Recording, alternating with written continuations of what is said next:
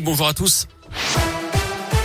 Et on commence par vos conditions de circulation dans la région. Pas de difficulté à vous signaler hein, le trafic qui est fluide autour de Clermont-Ferrand, de Saint-Etienne, de Bourg-en-Bresse ou encore de Lyon.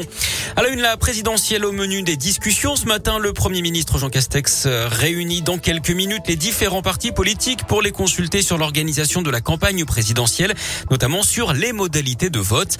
Le sujet des 500 parrainages devrait s'inviter dans la discussion. Jean-Luc Mélenchon a demandé hier une réforme rapide du système.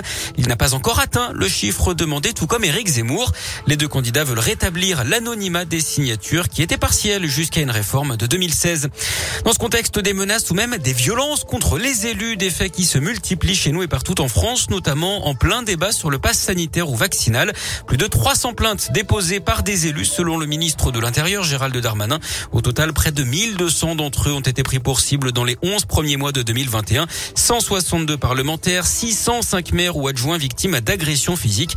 C'est une hausse de 47% par rapport à 2020.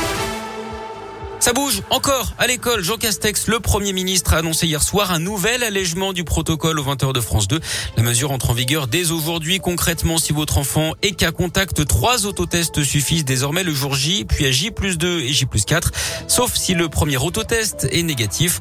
Plus besoin donc de tests antigéniques ou PCR. L'école fournira d'ailleurs une attestation pour obtenir les autotests gratuitement en pharmacie. 11 millions de nouveaux kits doivent être distribués. Autre nouveauté, si un cas se déclare dans la classe de votre enfant, vous n'avez plus à le récupérer immédiatement, mais seulement à la fin des cours. Le Premier ministre a défendu cette politique de test en expliquant que l'abandonner reviendrait, je cite, à casser le thermomètre. Et puis en parlant d'école, notez ce mouvement de grève nationale hein, dans les cantines et le périscolaire aujourd'hui, avec un accueil perturbé également dans les crèches et parfois un pique-nique à prévoir pour les enfants dans certains établissements. Autre grève, autre mobilisation, cette fois dans la santé. Un collectif emmené notamment par la CGT appelle à une journée d'action nationale pour défendre l'hôpital public en grande souffrance, notamment pendant cette crise sanitaire. Principale revendication, les salaires, les recrutements, la formation, la réouverture de lits, de services et d'hôpitaux. Le numéro d'une escort girl attribué à un collégien de 11 ans à Saint-Étienne dans la Loire, Gabin, qui a reçu son premier téléphone l'été dernier. Mais depuis, d'après le progrès, il a reçu de nombreux messages, mais aussi des appels orientés, disponibles. Quels sont les tarifs? Il a également reçu la personne d'une photo dénudée. Rapidement, ses parents ont compris que le numéro avait été réattribué. L'opérateur Bouygues Télécom dit vouloir régler cette histoire au plus vite. Fin de citation.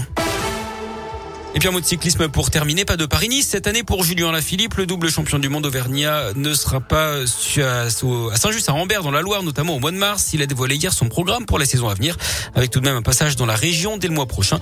Il participera aux boucles Dromardèche, ce sera les 26 et 27 février prochains pour le coureur de l'Allier.